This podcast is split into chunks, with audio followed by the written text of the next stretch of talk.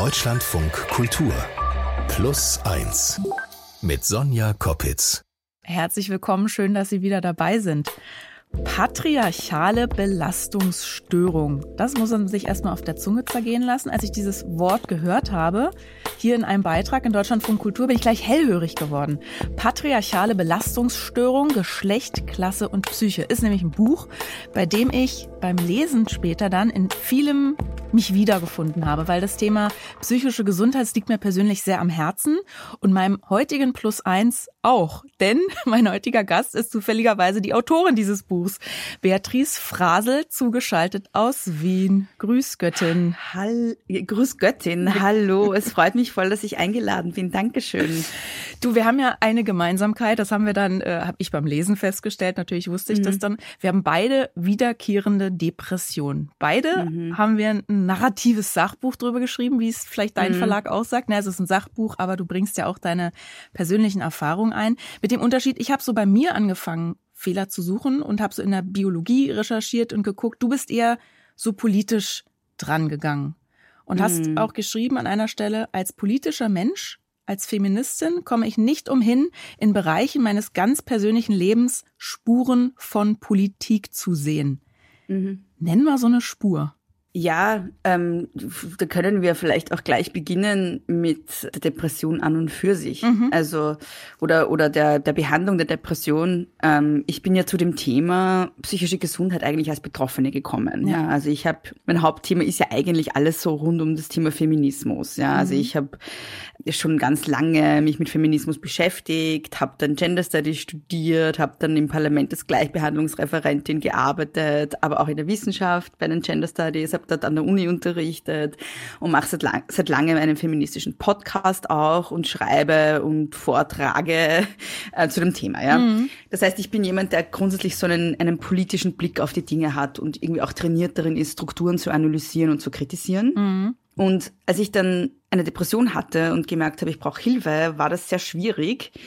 Also beziehungsweise war es sehr schwierig, Hilfe zu finden. Und da habe ich bemerkt, zum Beispiel meinst Zum Beispiel, mhm. genau, genau. Und da habe ich bemerkt, gut, das hat strukturelle Komponenten, das hat strukturelle Implikationen. Da geht es jetzt nicht nur um irgendwie so eine persönliche Geschichte, mir geht's schlecht und ich brauche Hilfe, sondern wenn es mir so geht, dann geht es vielleicht ganz vielen anderen Menschen auch so. Und da habe ich mir halt die Frage gestellt, ähm, ja, welche, welche, welche politischen Implikationen gibt es da, mhm, sowohl mhm. wenn es um, um die Entstehung von psychischen Erkrankungen an und für sich geht, aber auch wenn es dann um die Behandlung von psychischen Erkrankungen geht. Über deine Behandlung, deine Therapieplatzsuche werden wir später auch noch sprechen, weil es in Österreich, Österreich ungleich schwerer ist, schwieriger ist als in Deutschland, glaube ich. Aber jetzt mal zu deinem Buchtitel. Patriarchale Belastungsstörung ist ja ein Wortspiel mit posttraumatischer Belastungsstörung. Jetzt kann ich mir vorstellen, dass dieses Aktivistische für viele ja immer noch zum Weglaufen ist. Ja, und das Patriarchat, mm. die Vorherrschaft der Männer, die sind jetzt schuld, dass wir zwei Hübschen krank sind. Oder erklär mal, was der Titel für dich bedeutet. Also ich glaube, mir war gar nicht so bewusst, als ich äh, diesen Titel sozusagen für das Buch wollte, dass das für viele Menschen so ein Reizwort ist. Mm. Absurderweise war mir das nicht bewusst, wahrscheinlich, weil ich auch so in meiner Bubble bin, wo das ein ganz normal, wo Patriarchat oder Patriarchal ganz normale ja. Wörter sind. Aber mir wurde dann schon klar, dass also ich habe ich habe dann so ein paar interessante Amazon-Bewertungen gekriegt von Leuten, die mein Buch ganz offensichtlich nicht gelesen haben. Ja. Okay, was haben die geschrieben? Ähm, die dann also so Sachen wie ja natürlich jetzt sind wieder die Männer schuld und sowas. Ja, obgleich ich doch in meinem Buch eigentlich ganz klar auch darüber spreche, wie das Patriarchat auch Männer beeinträchtigt ja. in ihrer psychischen mhm. Gesundheit. Ja, also so, man hat es offensichtlich nicht gelesen, aber es ist halt mhm. ein Wort, das reizt und dann muss man halt irgendwie sich aufregen drüber. Aber ich wollte eigentlich mit dem Titel genau das machen. Ich wollte halt eine, eine, eine systemische Vorbedingung oder ein, ein, eine systemische Gemengelage ähm, in den Mittelpunkt stellen und damit darauf hindeuten, dass es eben nicht nur ähm, ein biochemisches Ungleichgewicht ist oder eine biologische Prädisposition oder oder nur eine zufällige lebensgeschichtliche, ein lebensgeschichtliches Ereignis, das absolut nicht in Zusammenhang mhm. steht mit Strukturen, sondern dass es halt eben tatsächlich mir um Strukturen geht mhm. und um politische Rahmenbedingungen. An, an der Stelle will ich mal gern rausfinden, was der, dieser Faktor Geschlecht, welche Rolle der bei dir oder bei deinem Kranksein vielleicht gespielt hat oder spielen könnte, weil infolge der Depression hast du ja drastisch an Gewicht verloren, auch zu einer Zeit. Du hast dich irgendwie von 90 auf 50 Kilo fast halbiert und mhm. viele Komplimente dafür bekommen. Was hast du da über deine Rolle als Frau gelernt? Mhm. Ja, genau. Also ich hatte so eine Zeit, wo, wo ich ähm, neben der Depression noch sehr mit Ängsten zu kämpfen hatte. Das ist ja etwas, was oft ge gemeinsam auftritt. Also das wissen vielleicht auch mhm. viele nicht so, dass Depressionen und Ängste eigentlich so, man, man sagt immer, es sind so Schwestern irgendwie, die äh, irgendwie ganz oft gemeinsam auftreten. Und ähm, ja, ich hatte so eine Zeit ganz großer Anspannung und Angst irgendwie und da konnte ich dann ganz lange nicht wirklich essen. Also es war keine mhm. Essstörung, sondern es war ein einfach aufgrund von Nervosität und aufgrund von Anspannung nicht essen können. Ja. Kann ja, ist ja auch ein Symptom Appetitlosigkeit zum Beispiel bei der Depression oder auf der anderen Seite ein Symptom kann auch sein gesteigerter Appetit. Genau, mhm. genau. Ja, das Spannende ist, bei mir gehen Depressionen eigentlich normalerweise eher damit einher, dass ich sehr viel esse. Ähm, aber da war es halt eben wirklich auch diese Angst. Ja, es war nicht, es war gar nicht so sehr Appetitlosigkeit. Es war eher so ein, ähm, ich habe nichts runtergebracht. Also mhm. Also vielleicht kennt man das ja auch so, weiß ich nicht, vor Prüfungen oder so, wo man ja. Angst hat oder nervös ist, kann man halt nichts wirklich, kriegt man nichts runter, ja, ganz oft. Ähm, und ich hatte das halt als Dauerzustand. Ja, also ich konnte nichts essen einfach. Ja gut, und, und da hätten, hätten ja Leute außenrum sagen können, sag mal, Beatrice, ähm, jetzt hast du so viel so schnell abgenommen, was ist denn los? Wie geht's dir eigentlich? Aber du genau. schreibst an einer Stelle im Buch, ausdrücklicher wurde mir nie vor Augen geführt, dass mein Wohlbefinden als Frau irrelevant ist. Mhm, weil eben genau, so Komplimente kamen, oder warum? Ja, ja, genau. Mhm. Die Reaktion war eben dann immer, ja, oh mein Gott, wie hast du das geschafft, so viel abzunehmen? Respekt, du siehst aus wie ein Supermodel, es schaut voll toll aus, du schaust voll gut aus. Also wirklich, ich habe nur Komplimente gekriegt. Und es gab so ein, zwei Personen, die irgendwie nachgefragt haben, ist alles okay? Mhm, mhm. du hast so viel abgenommen. Aber ich habe grundsätzlich eigentlich fast nur Komplimente gekriegt. Und das hat mich irgendwie sehr frustriert einerseits, weil ich mir gedacht habe, so, es ist irgendwie, off ich, es ist eigentlich offensichtlich, dass es mir nicht gut geht.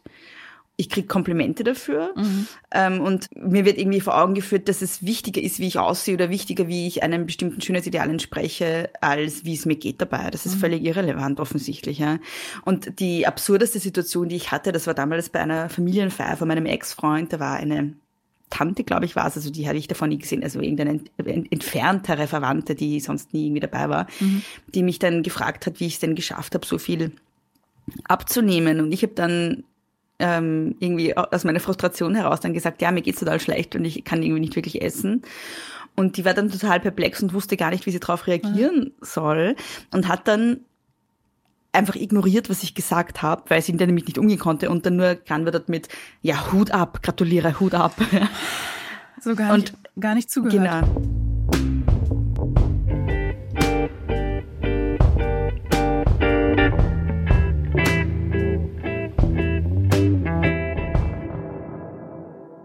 Wenn es um psychische Gesundheit und Krankheit geht, dann tun wir oft und gerne so, als ginge uns das alles nichts an. Mein Plus eins heute ist Beatrice Frasel. Und du hast ja 2010, glaube ich, mit 23 zum ersten Mal einen Psychotherapieplatz gesucht in Österreich nach mehreren Jahren mit Depression. Hast du bis dahin auch gedacht, das geht dich gar nichts an? Ich habe gar nicht dran gedacht. Mhm. Also es ging mich nichts an, ja also wenn ich habe nie bewusst gedacht, es geht mir nichts an, aber ich bin einfach nie, ich habe nie drüber nachgedacht über das Thema, glaube ich, so wirklich. Ja, man beschäftigt sich ja. so lange, also solange man nicht selbst betroffen ist, beschäftigt man sich eigentlich nicht so wirklich damit, oder? Also so die ja. Erfahrung habe ich bei mir gemacht, zumindest auch. Und genau das meine ich damit ja auch mhm. eigentlich, ne? Also ja. Du warst da ja noch junge Studentin, du hast nebenbei gearbeitet, ne? man muss ja irgendwie über die Runden kommen. Genau, Einen Therapieplatz ja. zu kriegen, Fehlanzeige, weil das in Österreich noch schwieriger ist als in Deutschland. Und die äh, Kostenübernahme, das wusste ich vor deinem Buch auch gar nicht, die Kostenübernahme durch staatliche Krankenkassen ist in Österreich absolute Ausnahme. Wie war das damals für dich? Was hat das mit dir gemacht, dass du keinen Therapieplatz bekommen hast? Vielleicht ganz kurz noch zur Erklärung. Also ich habe von, von deutschen Leserinnen ja nach meinem Buch dann gehört, dass das deutsche System viel zu gut wegkommt in meinem Buch. ähm, ah ja, im Vergleich ähm, ist es schon noch besser, weil wir haben Anspruch und ja, wir müssen genau. lange warten, aber irgendwann, nach sechs Monaten oder so, kriegt man was. Ja, ja und äh, genau, also das deutsche System kenne ich halt nur aus der Theorie. Mhm. Deshalb mhm. glaube ich, und, und ich habe halt gehört, dass es in der Praxis dann doch nicht so toll ist, wie ich, wie ich das beschreibe. Aber genau, also das, das österreichische System kenne ich eben aus der Praxis mhm. und, und da ist es eben grundsätzlich so, dass äh, Fachärztinnen oder auch ähm, Psychotherapeutinnen, die können Verträge mit den öffentlichen staatlichen Krankenkassen haben, aber es haben nicht alle diese mhm. Verträge. Das heißt, es beginnt schon mal damit, dass nicht alle überhaupt Kassenplätze haben. Ja? Und die, die Kassenplätze haben, haben dann immer nur ein bestimmtes Kontingent, also ein paar Plätze halt. Ja? Mhm. Nicht alle ihrer Plätze sind Kassenplätze, sondern nur ein paar. Und diese paar Kassenplätze sind meistens relativ schnell weg, weil die Therapiesuche in Österreich, das ist ja auch eigentlich eine un, also es ist auch unerträglich, ja. Mhm. Die läuft so, dass man einfach von, von Therapeut zu Therapeutin telefoniert und fragt, ob ein Platz frei ist. Ja. Und dann hört man natürlich meistens, naja, Kassenplatz ist keiner frei. Auch die privat bezahlten Plätze werden gerade sehr eng eigentlich, weil gerade so viele Leute Therapie suchen. Aber meistens ist ein privat zu bezahlender Platz frei oder man wartet halt monatelang auf einen Kassenplatz. Den kriegt man aber auch nur dann, wenn man davor eine Diagnose hat. Mhm. Ja. Das ist auch anders als bei einer körperlichen Erkrankung, weil wenn ich zum Arzt gehe und glaube, weiß ich nicht, Schnupfen zu haben, ja. Und wenn dieser Arzt mir dann sagt, na, Sie haben nichts, dann zahle ich ja den Arztbesuch auch nicht aus der eigenen Tasche. Stimmt, und beim Psychotherapeuten ja. muss ich es von vornherein selber zahlen, wenn Aber ich Aber was hat das mit dir gemacht? Also genau. Also diese das ist ja erstmal eine ausweglose Situation und hier telefoniert man natürlich auch die Therapeutinnen ab oder ruft bei der Kassenärztlichen Vereinigung an, wo einem dann Platz vermittelt wird, im besten Falle. Aber was hat das mit mhm. dir gemacht? Weil ich weiß selber, wie das ist, wenn die Stimme so wegbricht am Telefon und man kann eigentlich gar nirgends anrufen und man muss es trotzdem ja. machen und sich diese Abfuhren einholen. Ja, ich fand das, also ich muss erstens mal sagen, dass ich jemand bin, der telefonieren hasst. Mhm. Ja, grundsätzlich mhm. schon. Ich finde, ich, es ist grundsätzlich Du, ich etwas, auch. Ich hatte auch Angst, dich anzurufen. Ah, oh Mann. ja, ich verstehe das so gut. Oh Gott. Oh Mann, ich hasse es so sehr und äh, es ist auch für mich irgendwie mit Angst verbunden. Ja, also mhm. ich, ich, ich mag telefonieren einfach nicht. Das ist das Schlimmste. Ja, und dann, also grundsätzlich schon mal nicht. Ja, auch mhm. wenn es mir gut geht, ist es so ein, uh, uh, ich ja. muss da jetzt telefonieren. Ja. Und dann muss man sich das vorstellen, als jemand, der gerade irgendwie wirklich in einer Angst drin ist oder wirklich ähm, depressiv ist. Ja, mhm. weil bis man überhaupt mal bis man sich eingesteht, okay, man braucht jetzt eine Therapie, ist ja meistens auch schon ein langer Weg zurückgelegt, weil das ja immer noch tabuisiert ist und da muss schon was passieren, bis man sich denkt, ich brauche jetzt Therapie und die meisten Leute machen das doch dann relativ spät, oft schon zu spät, ja. Das heißt, es geht einem meistens richtig schlecht in dem Moment, wo man Therapie sucht. Und bei einer Depression ist es ja grundsätzlich so, dass, dass man einfach keine Energie hat, ja. Mhm. Und wenn man schon keine Energie hat, aus dem Bett zu steigen und sich, weiß ich nicht, zum Frühstück ein Brot abzuschneiden, wie mhm. soll man dann etwas schaffen, was schon in einem gesunden Zustand mit so viel Überwindung verbunden ist wie telefonieren? Mhm. Und dann muss ich noch jeden Tag mehrere Menschen anrufen, ihnen sagen, dass es mir schlecht geht, vielleicht ein bisschen schildern, was mein Problem ist, was ja auch nicht so einfach ist. Ja, das ist ja auch eine fremde Person am Telefon, der ich dann sage, äh, ich habe dieses und jenes Problem. Ja, also und dann muss ich mir sagen lassen, dass mir diese Person nicht helfen kann. Ja. Und da muss man auch noch dazu sagen, eine Depression ist ja auch mit ganz viel Hoffnungslosigkeit verbunden oft. Also das ist ein ganz typisches Symptom, dass man glaubt, es wird nie besser werden. Und dann und kriegst du noch das reingerieben, dann kriegst du noch die Bestätigung, siehst du, es ist wirklich keine nee, Hoffnung genau.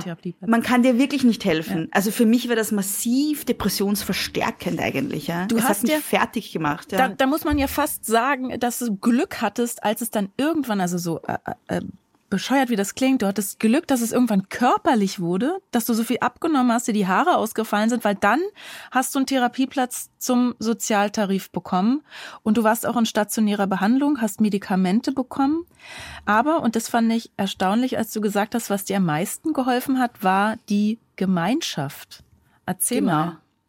Also ich habe einige Erfahrungen mit so ähm, stationären Aufenthalten. Mhm. Also ich war einerseits akut auch in der Psychiatrie zweimal, dreimal. Mhm. Ähm, und ich war auch schon auf so Therapiestationen und in psychiatrischer Reha. Also ich habe schon einige dieser Aufenthalte hinter mir.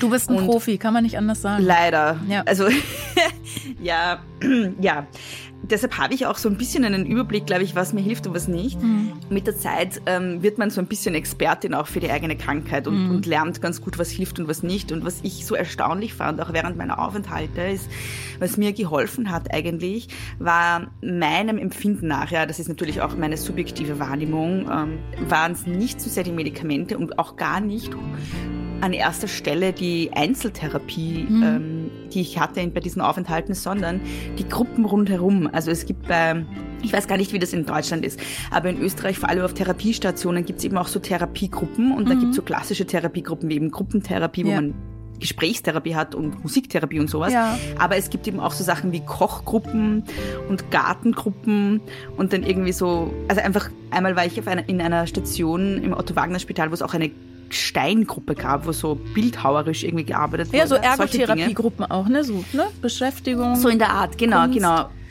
Ja, genau. Und ich fand eigentlich das fast am hilf reichsten, mhm. ja. Weil, weil du da, weil ihr euch da, also weil man sich dann auf Augenhöhe trifft. Also so ging mir das. Ich war halt nur als Reporterin mal in der Psychiatrie, mhm. aber ich, ich fand mich da so gut aufgehoben, weil ich gemerkt habe, mhm. ich muss da nicht erklären, dass es, dass ich auch gerade eine Depression habe und dass ich vielleicht noch was mhm. darüber beruflich jetzt mache, weil ich das irgendwie genau. wichtig finde. Also es war, man muss sich nicht erklären, man erkennt sich irgendwie. Kannst, äh, mhm. ging dir das auch so? Ja, und was ich halt auch so heilsam fand, auch abseits dieser Gruppe, war überhaupt die Gemeinschaft. Also ich war ich war im Otto-Wagner-Spital zum Beispiel ähm, fast zwei Monate. Das ist so ein Standardprogramm, das irgendwie diese Zeit dauert, ja. Und da waren halt ganz viele Leute, die auch ungefähr in meinem Alter waren und wir wurden halt wirklich so eine Freundesgruppe einfach dort, mhm. ja. Mhm. Und das war einfach total schön. Es war auch anders als quasi außerhalb der Psychiatrie, weil man ja aus einem bestimmten Grund zusammengefunden hat. Es ist ein geschützter dort. Raum. Ne? Genau. Und es ist auch ein viel ehrlicherer Umgang miteinander. Ja, man muss sich, wie du gesagt hast, überhaupt nicht erklären. Es ist irgendwie allen klar, warum man da ist. Es ist irgendwie, äh, es sind so, es, es fallen ein paar so mm, Masken ja, weg. Ja. ja. es ist ein, ein, ein maskenloser Umgang miteinander und das, das war so hilfreich und so schön auch. Ja, und das hat, glaube ich, sehr viel an Heilung ausgemacht bei mir. Ich weiß, es fällt dir trotzdem nicht so leicht, darüber zu sprechen. Also gerade wenn ich dich persönlich frage, ich bin auch kein Fan von so Betroffenheitsgeschichten. Gleichzeitig merke ich, wie, wie es aber anderen hilft, wenn man offen über psychische Erkrankungen aufklärt mm. und spricht und drüber schreibt. Wo war für dich der Moment, wo du gemerkt hast, ah, okay, es, es fällt mir zwar schwer, aber ich, ich muss mehr machen als gesund werden. Ich muss das irgendwie für andere aufarbeiten im Buch. Ja, das ist eine Frage, die voll oft kommt. Und ich kann sie irgendwie nie wirklich beantworten, weil es für mich, ich weiß gar nicht, inwiefern das alles Entscheidungen sind, die ich getroffen mhm. habe. So blöd das jetzt mhm. klingt. Also, bevor, also vor dem Buch kam immer die Frage, warum hast du, warum hast du deine Depression öffentlich gemacht auf Social Media? Ja. Ah ja, okay. Und ich habe dann immer gesagt, ich habe sie nicht öffentlich. Also es war nie so, dass ich mir gedacht habe, so, jetzt habe ich dieses Publikum und jetzt sage ich dem etwas. So. ja. Sondern es war einfach so, ich hatte ursprünglich auch einen ganz, ganz kleinen Instagram-Account zum Beispiel, mhm. ja, der und noch jetzt hast du ja war. richtig viele FollowerInnen, ne? Genau, und ja. das kam aber, das kam irgendwie so schleichend. Und es war nie so wirklich eine Entscheidung, dass ich gesagt habe, ich habe jetzt diese große Öffentlichkeit und der sage ich das jetzt, sondern es war einfach, ich habe halt immer drüber gesprochen mhm. und dann mhm. habe ich halt auch mit dann waren plötzlich viele Leute da und dann habe ich weiter drüber gesprochen. Also es war nie so ein, eine Entscheidung meinerseits. Es war ein dann, Selbstläufer quasi. Ja, und irgendwie ist das bei allem, was ich mache, so, dass ich das Gefühl habe, ja, ich mache halt Dinge aus einem inneren Bedürfnis heraus mhm. oder weil ich das halt so mache. und dann kommt halt irgendwie Publikum dazu. So. Und irgendwie ist es ein bisschen mit dem Buch äh, auch so ein bisschen so, weil ähm, es war dann eben so, dass irgendwann Verlage auf mich zugekommen sind und gesagt haben, willst du nicht ein Buch schreiben?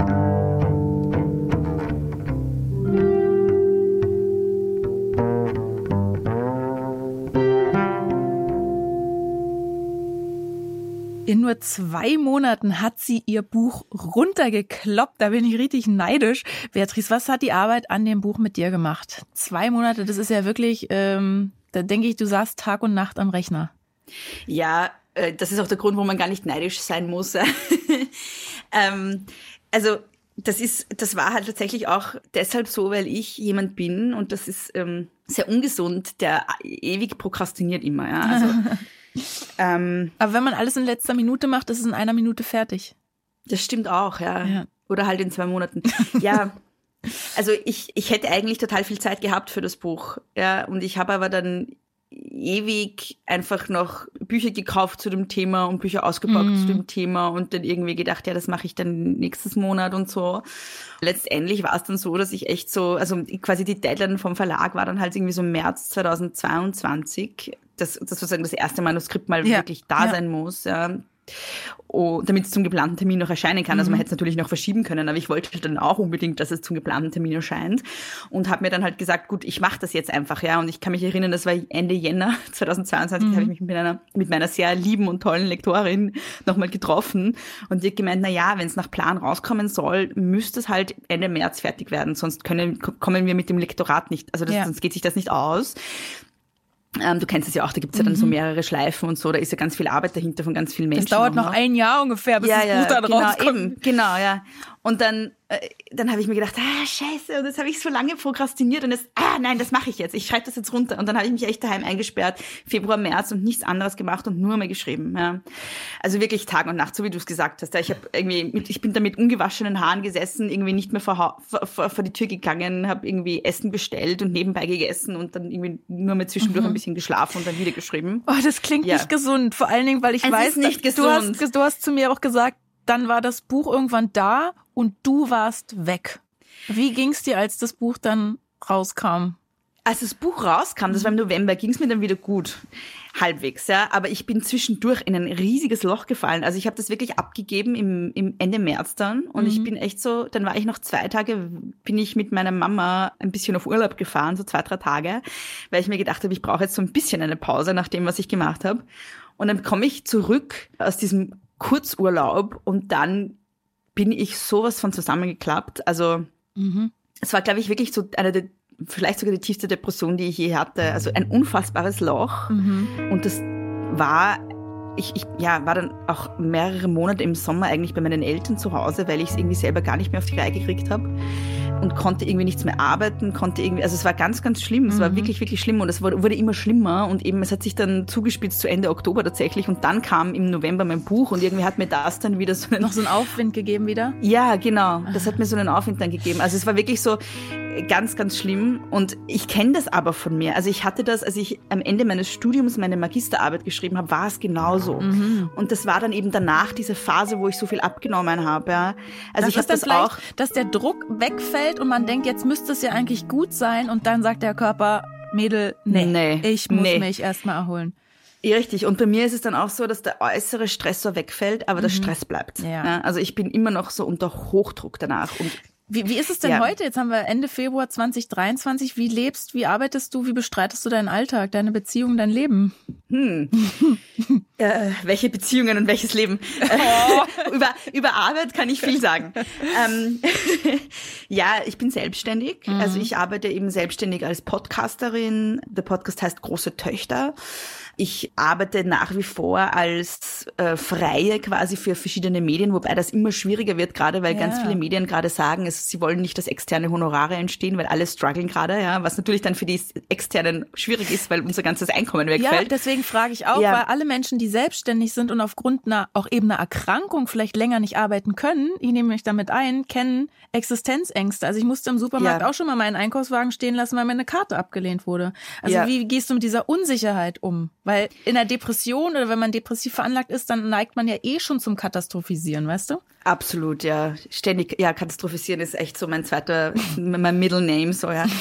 Ja, es ist halt total ambivalent, finde ich, weil einerseits hast du natürlich recht, es ist diese ständige Unsicherheit, die natürlich fertig macht, ja, und vor allem auch zu wissen, man kann nicht so wie andere mhm. und selbstständig, also es gibt ja diesen blöden Witz mit selbst und ständig ja. und es ist halt leider wirklich so. Also ich bin ja kein großer Fan von irgendwie Kapitalismus und, und irgendwie Erwerbsarbeitszwang, ja, aber das ist halt leider die Welt, in der wir leben und wenn man selbstständig sein Einkommen bestreitet, noch dazu in einem Feld, das jetzt nicht, womit man nicht reich wird, also mit Schreiben und Vorträge halten, ist ja. es jetzt nicht irgendwie das, womit man dann irgendwie. Das klingt immer nur so von außen. Das klingt vielleicht gut, aber es ist halt eher sehr prekär, ja. Mhm. Und dann ist es natürlich gerade mit einer Depression eine sehr schlechte Kombination einerseits. Andererseits das große, der große Vorteil ist, dass ich mir halt meine Zeit halt wirklich auch selber mhm. einteilen kann. Mhm. Das genieße ich, ich wirklich auch sehr, weil manchmal hat man wirklich Tage, da geht's nicht. Und dann sagt man, okay, dann schiebe ich es jetzt auf morgen. Und das kann man dann ja nur machen, wenn man nicht äh, morgens um acht in irgendeinem Büro sitzen muss, ne? Genau. Und ich fand das halt als selbst, also als Angestellte auch immer total schwierig, jeden Tag um zur selben Uhrzeit am selben Ort zu sein. Ähm, vor allem, weil, das kennen ja auch viele, die Depressionen haben, ich halt immer so ein ganz schlimmes Morgentief habe. Ja? Mhm, mh. Das heißt, morgens ist es am schlimmsten. Und jetzt ist es relativ egal, ob ich fünf Minuten brauche, um aufzustehen oder drei Stunden, weil es keinen Unterschied macht, ob ich die Sachen, die ich zu machen habe, um acht in der Früh mache oder um acht am Abend, ja, mhm. in den meisten Fällen. Mhm. Also das ist der große Vorteil. Ja, also es ist natürlich Prekariat, aber es ist auch in gewisser Weise eine Freiheit, die damit einhergeht, die ich auch nicht missen möchte. Welche Selbsthilfestrategien hast du entwickelt? Ja, ach, total schwierig. Also es ist total wichtig, ein gutes Umfeld zu haben. Mhm. Und jetzt kann man natürlich sagen, ja, das hat man oder man hat es nicht, aber man kann natürlich schon auch selber was dazu beitragen, dass man es hat. Man muss ja. es pflegen, ne? und das ist manchmal genau. auch richtig harte Arbeit. Das ist manchmal auch richtig harte Arbeit und richtig schwierig, aber ich habe halt gemerkt, dass es total hilft, Menschen zu haben, die, wenn ich nicht aus dem Bett komme, kommen und mir was zu essen kaufen oder mir was kochen oder meine Wohnung staubsaugen oder solche banalen Dinge, ja. Also das ist kann halt ganz oft dann sozusagen der, die Lifeline so ein bisschen, ja. Mhm. Ja, das ist, glaube ich, so das, was man selber noch beeinflussen kann, auch so ein Stück weit, welches Umfeld man hat und Natürlich kann es dann immer passieren, dass Menschen wegbrechen, weil die das auch nicht aushalten, wie es einem geht. So. Mhm. Also das habe ich ist auch eine Erfahrung, die ich gemacht habe, die sehr schmerzhaft ist. Ja. Aber ich habe auch gelernt, welchen Unterschied ein richtig gutes Umfeld macht. Ja. Punkt. Das lassen wir so ja. stehen.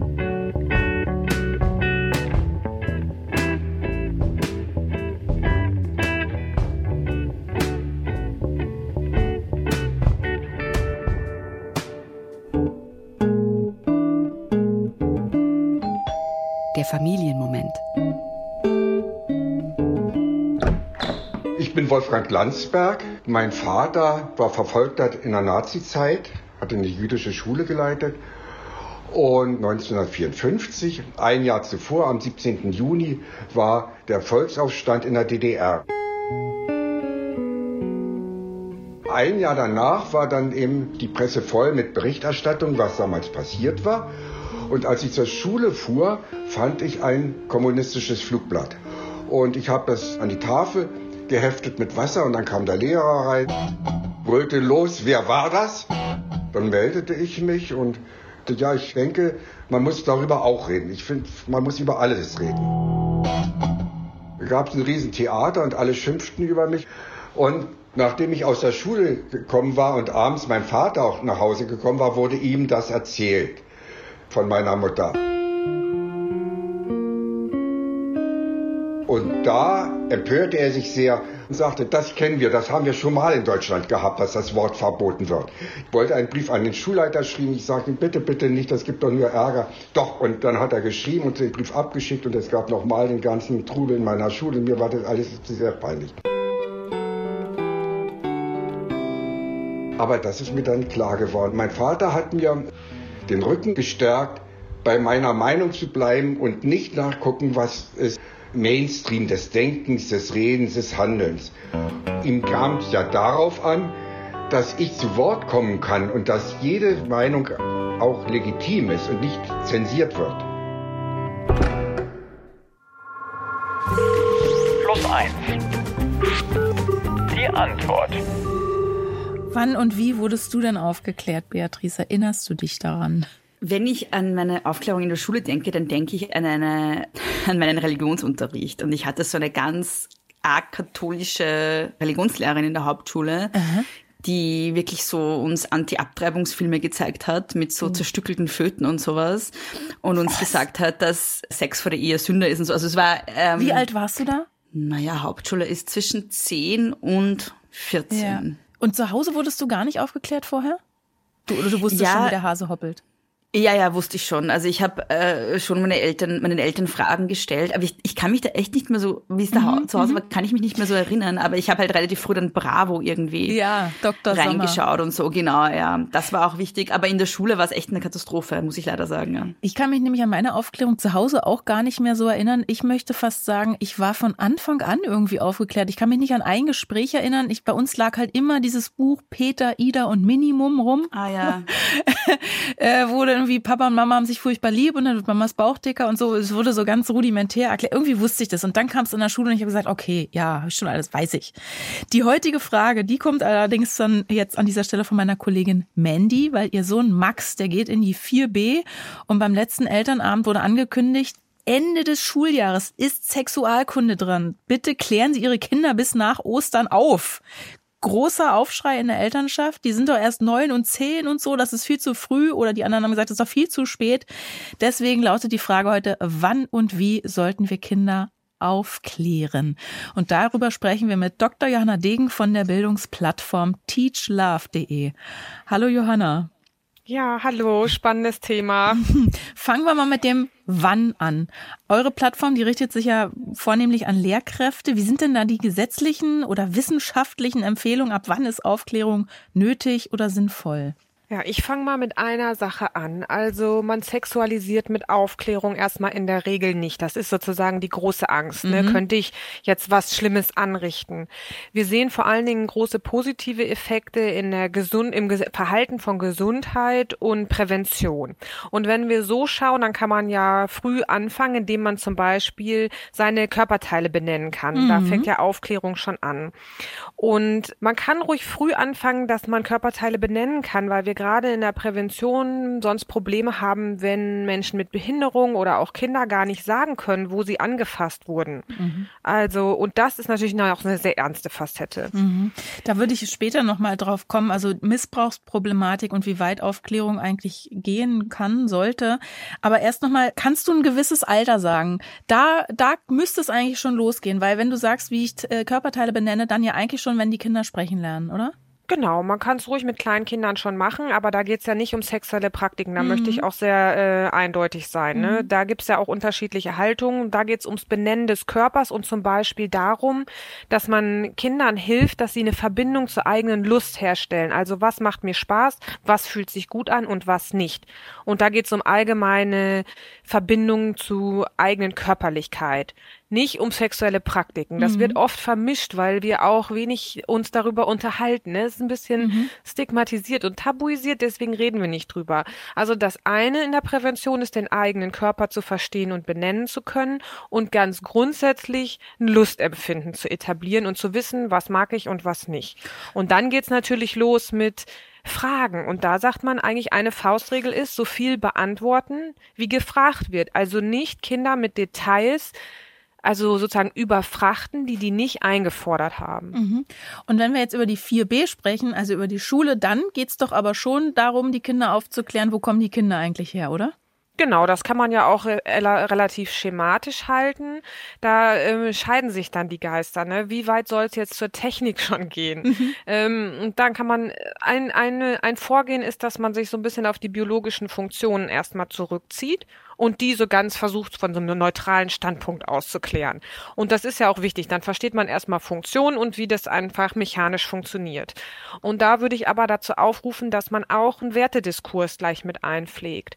Also wir sind ja nicht in eindeutigen Diskursräumen. Das heißt, wir bekommen unterschiedliche Signale. Zum Beispiel cool und jung sein heißt viele sexuelle Partner oder Partnerinnen zu haben. Aber gleichzeitig sind wir in einer Remoralisierung. Also es wird auch stigmatisiert, wenn ich das auslebe. Mhm. Und ein großer Aspekt ist, dass wir Kinder und Jugendlichen kompetent machen, in ambivalenten Diskursen zu navigieren. Also wir müssen dann am besten gleich höhere Wertediskurse mit reinnehmen und dann zum Beispiel sagen, hey, wie willst du dich eigentlich behandeln lassen? Wie willst du andere behandeln? Und wieder zurück, was ist für dich denn richtig? Und welches Druckempfinden erlebst du eigentlich von außen? Weil es wird von außen herangetragen. Von der Gesellschaft kommen viele Signale, visuelle Darstellungen und die kriegen auch schnell die Finger in Porno und so. Also mhm, auch schon mhm. in vierten Klassen werden Pornos über WhatsApp verschickt. Oh Gott. Also, oh, ich, manchmal bin ich froh, dass ich keine Kinder habe. Ähm, vor allen Dingen, wenn wir jetzt darüber sprechen, wie man die Kinder aufklären sollte. Also Bienchen, Blümchen, Peter, Ida, Minimum, Dr. Sommer. Für mich als Feministin und für Beatrice, für dich vielleicht auch, ist das Wording auch interessant. Was mhm. sagen wir denn eigentlich auch heute? Weil du hast ja vorhin auch äh, äh, das angesprochen, die Körperteile richtig zu benennen. Viele sagen ja immer noch Scheide. Ich würde da Vulva präferieren. Ich weiß gar nicht, wie ist da jetzt der Stand? Was passiert in der Schule? Also was da passiert, ist sehr Nein, heterogen. Wording, Wording aber ähm, ich möchte ja mal keine Schulen bashen, aber da haben wir schon noch ähm, Potenzial, das zu verbessern, in den meisten Fällen, in denen wir das beobachten. Äh, es wird dann zum Beispiel noch von Schamlippen oder mhm. Scheide mhm. gesprochen mhm. und jetzt würden wir zum Beispiel sagen, warum nicht von Vulva, Vulvalippen mhm. und Vagina.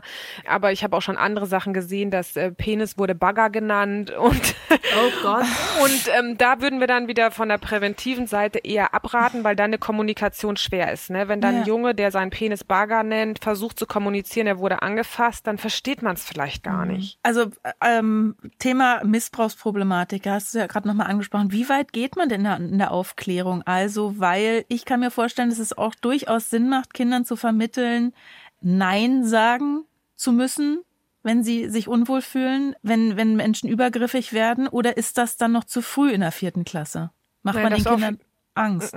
Nein, das ist auf jeden Fall nicht zu früh. Man soll natürlich keine Angst verbreiten, aber ich verarbeite oft mit Positiventwürfen. Also was fühlt sich denn schön an? Wie fühle ich mich wertgeschätzt? Und welche Körperteile gehören eigentlich nur mir? Und es geht auch da nicht immer nur um sozusagen gewaltvollen Missbrauch, auch, weil wir müssen uns auch, also damit beschäftigen, dass ein bis zwei Kinder pro Klasse im Schnitt sexuelle Gewalt erleben. Das sind nicht wenige, das können wir nicht so an den Rand kärchern.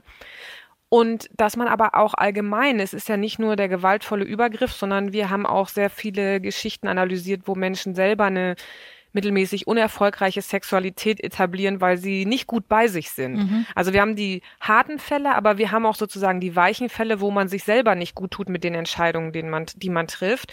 Und da ist es wichtig, dass man es benennen kann, dass man sagt, was auch Erwachsene dürfen, wo man sich hinwenden kann und dass man auch ein starkes Mittel ist, dass man als Lehrperson vorlebt, für sich einzustehen. Und das ist natürlich eine der schwersten Herausforderungen. Es hilft nicht nur zu sagen, ihr müsst für euch einstehen, ihr könnt Nein sagen, ihr sollt euch in eurem Körper wohlfühlen, wenn ich es selber gar nicht authentisch transportieren kann. Und da fängt manchmal die Arbeit bei sich mhm. selber an. Ne? Mhm. Bin ich ähm, selber auch gesettelt und kann Nein sagen und für mich mhm. einstehen mhm. und das dann zu transportieren. Letzte Frage kommt wie immer zum Schluss. Was machen wir eigentlich, wenn ein Kind noch, sag ich mal, kein Interesse an dem Thema hat, nicht zuhören will, aber bis Ostern bitte aufgeklärt sein soll? Also ich muss sagen, ich verstehe ja auch die Lehrkräfte gut und ich verstehe auch, dass die sagen, zu Hause soll schon mal was vorgelegt werden, aber wir können uns natürlich nicht darauf verlassen. Elternhäuser sind sehr unterschiedlich und auch dafür haben wir Institutionen, dass wir dann auf dem gleichen Wissensstand geholt werden ne? oder auch das, was kompensiert werden kann oder nochmal eine zusätzliche Perspektive dazu kommt. Also Soweit ich es verstehe, muss es auch institutionell abgearbeitet werden. Und in der Regel sind Kinder eigentlich recht neugierig dabei. Wenn jemand mhm. so gänzlich in die Abwehr geht, wäre es auch interessant, genauer hinzugucken, was mhm. da eigentlich los ist, mhm. würde ich schon sagen. Mhm. Oder natürlich kann man auch mal überlegen, ob man zu detailliert ist für das Alter. Aber wenn das ein Einzelfall ist, wäre es schon auffällig. Eigentlich finde ich es ganz spannend. Dann kichern die mal. Das ist eine kleine Abwehr, aber da kann man eigentlich auch schnell Ruhe reinbringen und sagen, hey, was interessiert euch? Da haben die schon viele Fragen. Mhm. Ab wann und wie klärt man sein Kind am besten eigentlich auf? Darüber haben wir gesprochen mit Dr. Jana Degen und mehr Infos finden Sie auf teachlove.de. Und wenn Sie auch eine kleine oder große Frage beantwortet haben möchten, egal aus welchem Bereich, dann fragen Sie per Mail an plus1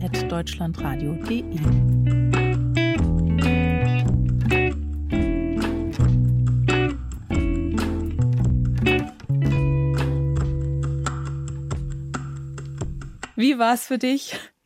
Ähm, ich finde, es war ein total schönes Gespräch und ähm, es ist voll schade, dass es jetzt, also ich bin wirklich ein bisschen traurig, dass es jetzt vorbei ist, weil ich, wir hätten uns, glaube ich, noch lange unterhalten können. Du, vielleicht an andere, Weil, anderer Stelle oder beim nächsten Ich hätte auch Buch. total gern von dir erfahren, einfach über deine Erfahrungen, aber dazu kam es irgendwie gar nicht. Also es war viel zu schnell, viel weil, zu schnell ich, vorbei. weil ich immer so am Ausfragen bin. Du, dann lade ich das ist dich... auch deine Rolle ein bisschen. Ja, ne? also ja, ich mein, ja. Dann lade ich dich einfach nochmal ein.